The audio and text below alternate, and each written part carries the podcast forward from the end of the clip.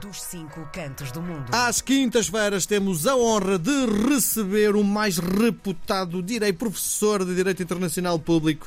Tem muitas eh, skills na área do Direito Internacional. Chama-se Ricardo Castanheiro. Hoje está a fazer profissionalmente coisas que não têm rigorosamente nada a ver com o direito. Está na área do entretenimento, é vice-presidente da Sony, mas acima de tudo é meu amigo. Quando é que jantamos, Ricardo? Bem-vindo. Olá, Miguel. O ano muda, mas, mas a sua apresentação continua exatamente a mesma. Enfim, os exageros próprios da, da sua amizade por mim, como sabe, é recíproca. E, enfim, teremos que encontrar um momento para jantar, de facto. A distância física não ajuda, mas Sim. vamos encontrar com certeza em breve esse momento. Sim. Bom, toda a gente conhece as capacidades do nosso Ricardo como atleta corre que se farta, eh, faz eh, stand-up paddle, eh, joga ténis, enfim, são muitos os desportos que o Ricardo faz. Uma delas é a corrida, mas está a ser muito complicado em Bruxelas porque está mesmo muito frio, não é? Ah, é verdade, Miguel. A semana passada, um frio tremendo, tremendo. Esta semana, frio e neve. Aliás, ontem caiu, uh, porventura, o maior nevão dos últimos anos. Aliás, desde que moro aqui, portanto, há mais de seis anos. Nunca tinha visto tanta neve junta e, portanto, aliás, o nevão foi ontem, durante a parte da tarde.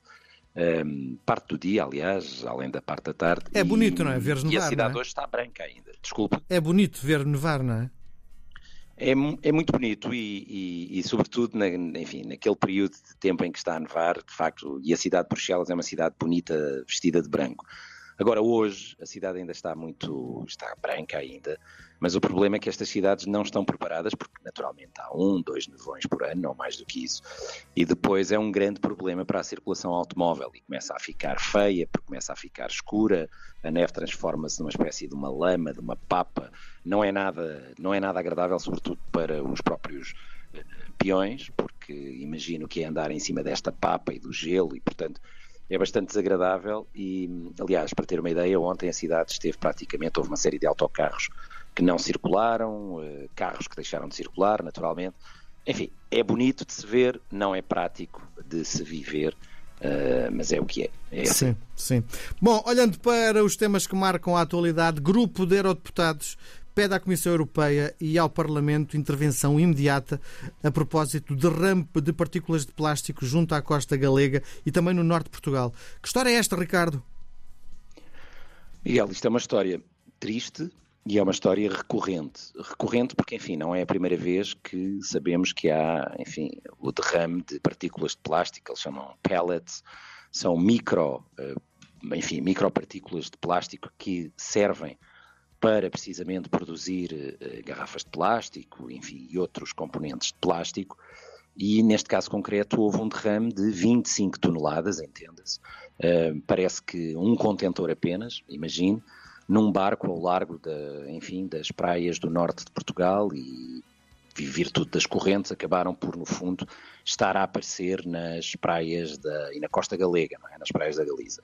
Um, estamos apenas aqui neste caso, pelos vistos, a falar só de 25 toneladas, eu digo só, porque uh, dizem os peritos que uh, são muitas, muitas, muitas mais toneladas por ano são derramadas nos oceanos e o problema é que depois, naturalmente, isto impacta, uh, enfim, em todos nós, porque os peixes acabam por consumir.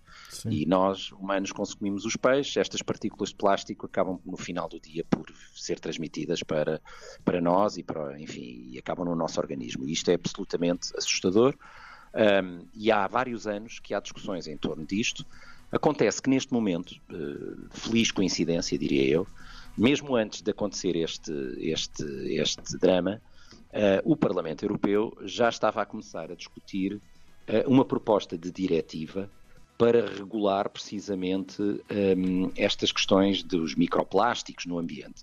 E, muito, eu diria, ainda melhor coincidência, o relator é um deputado português, um eurodeputado português, o eurodeputado João Albuquerque, do Partido Socialista, e, portanto, que tem sido, aliás, bastante abordado nestes últimos dias, como pode imaginar, porque o relator tem aqui um papel muito importante, basicamente é ele que faz uma proposta, digamos, de redação um, no ponto de vista do Parlamento Europeu uh, para este efeito, e por isso eu diria que temos um português agora muito bem uh, colocado para ajudar a redigir uma diretiva que faça face precisamente esta situação que eu não sabia, enfim, fui-me informar, e é a terceira maior fonte de libertação um, enfim, deste tipo de, de, de, de microplásticos uh, no, no, no, ambiente.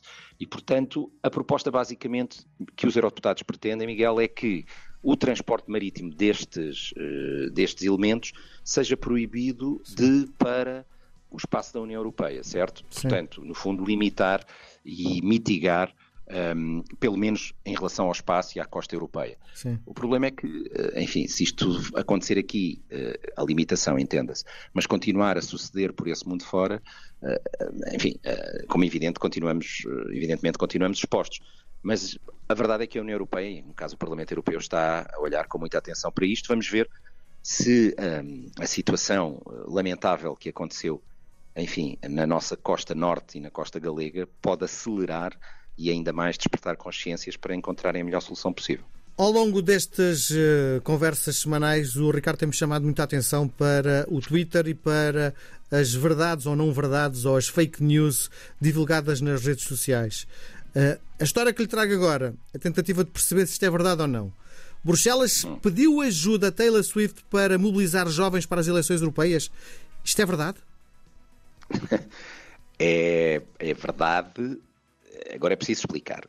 A semana passada, um comissário uh, europeu, numa conferência de imprensa, aqui em Bruxelas, uh, a dado momento, uh, dizia que, e isto é uma evidência, era muito importante que os jovens europeus participassem mais ativamente na construção da União Europeia e que nas próximas eleições europeias, que terão lugar para o Parlamento Europeu, que terão lugar em, entre 6 e 9 de junho, era fundamental que os jovens participassem mais, porque a participação, o nível de participação juvenil na Europa é muito baixo, aliás, a abstenção é, em todas as faixas etárias é muito alta e, em particular, é especialmente alta nos mais jovens. E isto é muito mau. E ele deu o exemplo, nessa conferência de imprensa, que a Taylor Swift nos Estados Unidos, porque nos Estados Unidos vamos ter eleições este ano também, como é Sim. é sabido, a Taylor Swift, num dos seus concertos, ou por uma ou duas ocasiões, disse: atenção, eh, é importante que os jovens tomem eh, o controle da sua vida e para isso é importante preservar a democracia e para isso é importante que votem e que participem politicamente. Uhum. E ele, no fundo, o que diz foi, ou que quis dizer, a Taylor Swift está a caminho da Europa, vai começar agora muito em breve um tour uh, por várias capitais e várias cidades europeias, e ele disse: bom, era bom que a Taylor Swift também fizesse esse apelo, tal como nos Estados Unidos, aqui na Europa, para os jovens europeus participarem. Muito Portanto, esta, isto é o que aconteceu. Mas em suma, Miguel, para lhe dizer que de facto um, os artistas, não apenas os músicos, mas enfim, os artistas, as figuras públicas, têm de facto um papel cívico muito importante um, nestes momentos e por isso era muito bom que de facto pudessem uh, assumir esse papel e apelar à participação democrática, porque a democracia não é um bem adquirido e, afim, não, é preciso irmos muito longe para perceber que pode ser posta em causa de forma muito simples e por isso era bom que os jovens europeus de facto participassem e votassem mais. Vem a Superliga, Bruxelas eh, desconfia do modelo proposto e, na sua opinião, eh, faz sentido a Superliga, no fundo, beneficiando até equipas que eh, nem ganharam os seus respectivos campeonatos? Miguel, enfim, para quem nos ouve, para perceber o que é que é isto a Superliga. Em primeiro lugar, o futebol a nível mundial, goste-se ou não, concorde-se ou não se concorde, há duas entidades que eh, controlam e organizam as competições a nível mundial, certo? É a sim, UEFA e a, e a FIFA. FIFA. Pronto, em primeiro lugar, aqui o primeiro problema que se levanta aqui é esta Superliga é um conceito de organização de uma uh, prova desportiva de futebol privado, ou seja, era como se fosse feito à margem da Federação Portuguesa de Futebol, da Liga de Futebol em Portugal e das suas congêneres no espaço europeu. Portanto, há aqui uma entidade privada que se constituiu e veio com esta ideia e a ideia basicamente é envolver numa nova competição 64 equipas de futebol masculino e 32 equipas de futebol feminino na Europa, que no meio da semana se iriam, eh, enfim, revezando em jogos, em três divisões, um, e com transmissões na internet, televisivas, enfim, pronto. Esta era uma, é a proposta que está em cima da mesa. O Tribunal de Justiça da União Europeia veio em, em dezembro dizer porque a FIFA e a UEFA se opuseram, como é evidente, não querem que o seu monopólio organizativo seja posto em causa e vieram dizer que isto não era possível. E o Tribunal de Justiça da União Europeia veio dizer que um, uh, a UEFA e a FIFA não tinham razão e que, portanto, apesar disto ser uma organização privada, um, a posição da UEFA e da FIFA punham em causa alguns dos princípios fundamentais dos tratados europeus. E agora a Comissão Europeia, no fundo, vem dizer o quê? Vem dizer que concorda que haja iniciativas inclusivas, ou seja, que isto não fique só na mão de dois, que é possível, no fundo, repensarmos um, um pouco a forma como os modelos das, das, das provas desportivas do futebol europeu estão a ser organizados. Sim. Agora, repare, e este é o meu último ponto, Miguel, quando nós vamos a ver as posições dos clubes que potencialmente poderiam ser envolvidos, os próprios clubes eles não se entendem. Por exemplo, repare, em Espanha tem o Real Madrid e o Barcelona, para lhe dar só este exemplo, em, em Espanha tem o Real Madrid e o Barcelona que acham muito bem a Superliga e são um dos principais um, digamos, promotores da ideia, impulsionadores da ideia. Mas depois o Atlético Madrid e outros clubes não querem. Uh, o Manchester United também é contra. Uh, enfim, tem aqui mais que, que outros clubes. O, o, o Bayern de Munique também é contra. Portanto, repare, a minha pergunta é assim: quer dizer, os próprios clubes entre si não têm uma posição. Se eles não se entendem, vai organizar o quê sem os próprios clubes? E depois faz, faz sentido termos uma Superliga quando, por exemplo, não tem equipas como o Manchester United, o Bayern, o Atlético. Vai passar a ter o quê? O Alverca, o Carcavelinhos, quer dizer, uh, não, não tem muito sentido, percebe? Sim. Portanto, eu acho que isto, repare, vamos, isto é uma coisa que vai ainda dar pano para mangas. E, e, vamos ver, pronto. Hum. É para acompanhar. Muito bem. Bom, vamos à escolha musical da semana. A escolha musical da semana é, enfim, é, o Miguel fica sempre muito curioso não, em é relação às razões. Eu vou às efemérides, não é? é? De facto, o Freddie Mercury eh, desapareceu eh, no inverno, agora não tenho certeza se foi em janeiro, não foi com certeza, mas o David Bowie foi. Mas conte-me lá a história. Ora bem, a escolha da semana tem a ver com os Queen, que é garantidamente, enfim, uma das maiores bandas de sempre, certo? Sim. Uh, e, e, tem a ver, a música é uma música de um álbum uh, que se chama uh, Queen Rock Montreal e portanto, enfim, poderia ser outra, mas é esta a música que vai passar e tem a ver com o seguinte facto, é que a partir de hoje, em toda a Europa, perdão, em todo o mundo, aliás, não é só na Europa, em todo o mundo, a partir de hoje passa a estar disponível nas salas de cinema a possibilidade de vermos este concerto nas salas de cinema, de um concerto de 1981 eh, dos Queen em Montreal, portanto, no Canadá. E, portanto, esta é uma forma de assinalar este facto. E porquê? Porque este foi o primeiro concerto de música que foi gravado com uh, tecnologia que era própria de, de cinema.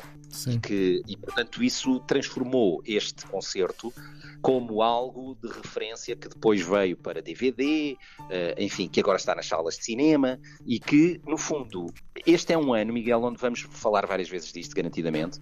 É um ano em que vamos assistir a muitos músicos uh, nos cinemas, ou seja, há Sim. muitos filmes, muitos documentários de música que vão estar nas salas de cinema. Portanto, no fundo, é uma nova forma de consumirmos música, para além dos estádios e das salas de concertos, passam a ser as salas de cinema. E, no fundo, a partir de hoje, em Portugal também, nas salas de cinema, este concerto dos Queen. Under Pressure, Queen, David Bowie, grande abraço, até para a semana. Um abraço, Miguel. RDP Internacional. Portugal aqui tão perto.